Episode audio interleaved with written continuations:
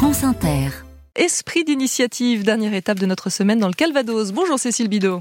Bonjour Mathilde. Aujourd'hui, vous nous emmenez dans le Bessin, non loin des plages du débarquement, et visiter un tiers-lieu baptisé l'Arbre. Oui, c'est à Com, un village de 450 habitants, que l'Arbre a pris racine en 2020 dans une ancienne ferme du XVIIe siècle. Sur le bâtiment principal est dessiné le logo, un arbre coloré.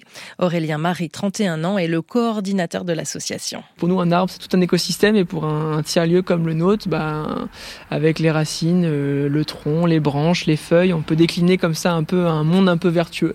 Aussi en termes d'écologie, c'est un des symboles quoi. Hein. Il capte du CO2, euh, il rassemble les gens, il peut nous nourrir, donc euh, ça nous plaisait euh, plutôt bien d'apposer ça, c'est un peu pop. Les branches de l'arbre sont nombreuses. Gîtes participatifs pour les touristes, camping, magasins paysans, et en fonction des idées et des envies des adhérents, des projets multiples, en ce moment une friperie éphémère par exemple. Et puis il y a l'ancienne grange devenue salle de spectacle. L'idée, c'est de l'avoir éco-rénové, donc euh, de l'enduit terre-chanvre sur les murs avec la terre euh, qui vient de nos champs, donc le plus local possible, du bois euh, de scierie local également, et puis un bon rectangle, 80 mètres carrés, mais largement de quoi accueillir des troupes en, en résidence. L'arbre se définit comme un lieu agriculturel. Ces deux piliers sont l'agriculture et la culture. L'association travaille avec les fermes voisines dont elle vend la production locale et bio, les fruits et légumes, mais aussi les produits transformés sur place, conserves, petite épicerie et bientôt du fromage, du beurre et de la crème conditionnés dans des bocaux consignés. C'est Inès Forquin, jeune agricultrice, qui est à la manœuvre. Ce projet aurait pu rester euh, seulement euh, celui de la ferme uniquement, alors que là en fait euh, c'est super parce que du coup on, on, a des synergies communes et je pense que c'est un peu toute la puissance de ce lieu.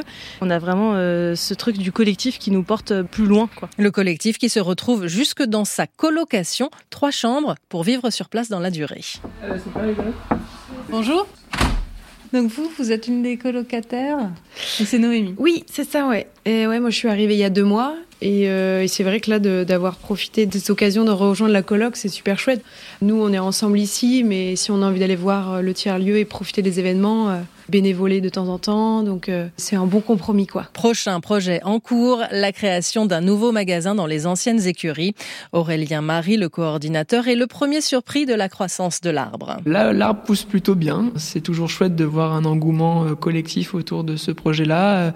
Voilà, je pense qu'une fois qu'on aura terminé ce qu'on a entamé, on va aussi prendre le temps de bien utiliser nos bâtiments et nos activités pour voilà réussir à créer ce lien social si cher. L'arbre tient aussi au principe de gouvernance partagée. Les décisions sont prises par la centaine d'adhérents de l'association. Ainsi se referme votre semaine calvadosienne, Cécile Bidot. On peut retrouver tous vos reportages sur la page de l'Esprit d'initiative sur franceinter.fr. Lundi, on prend quelle direction? La Loire-Atlantique et notamment un sujet qui va vous plaire, Mathilde, des cyclistes qui livrent des lettres, des vraies lettres. J'ai hâte d'écouter ça. À lundi, Cécile. À lundi.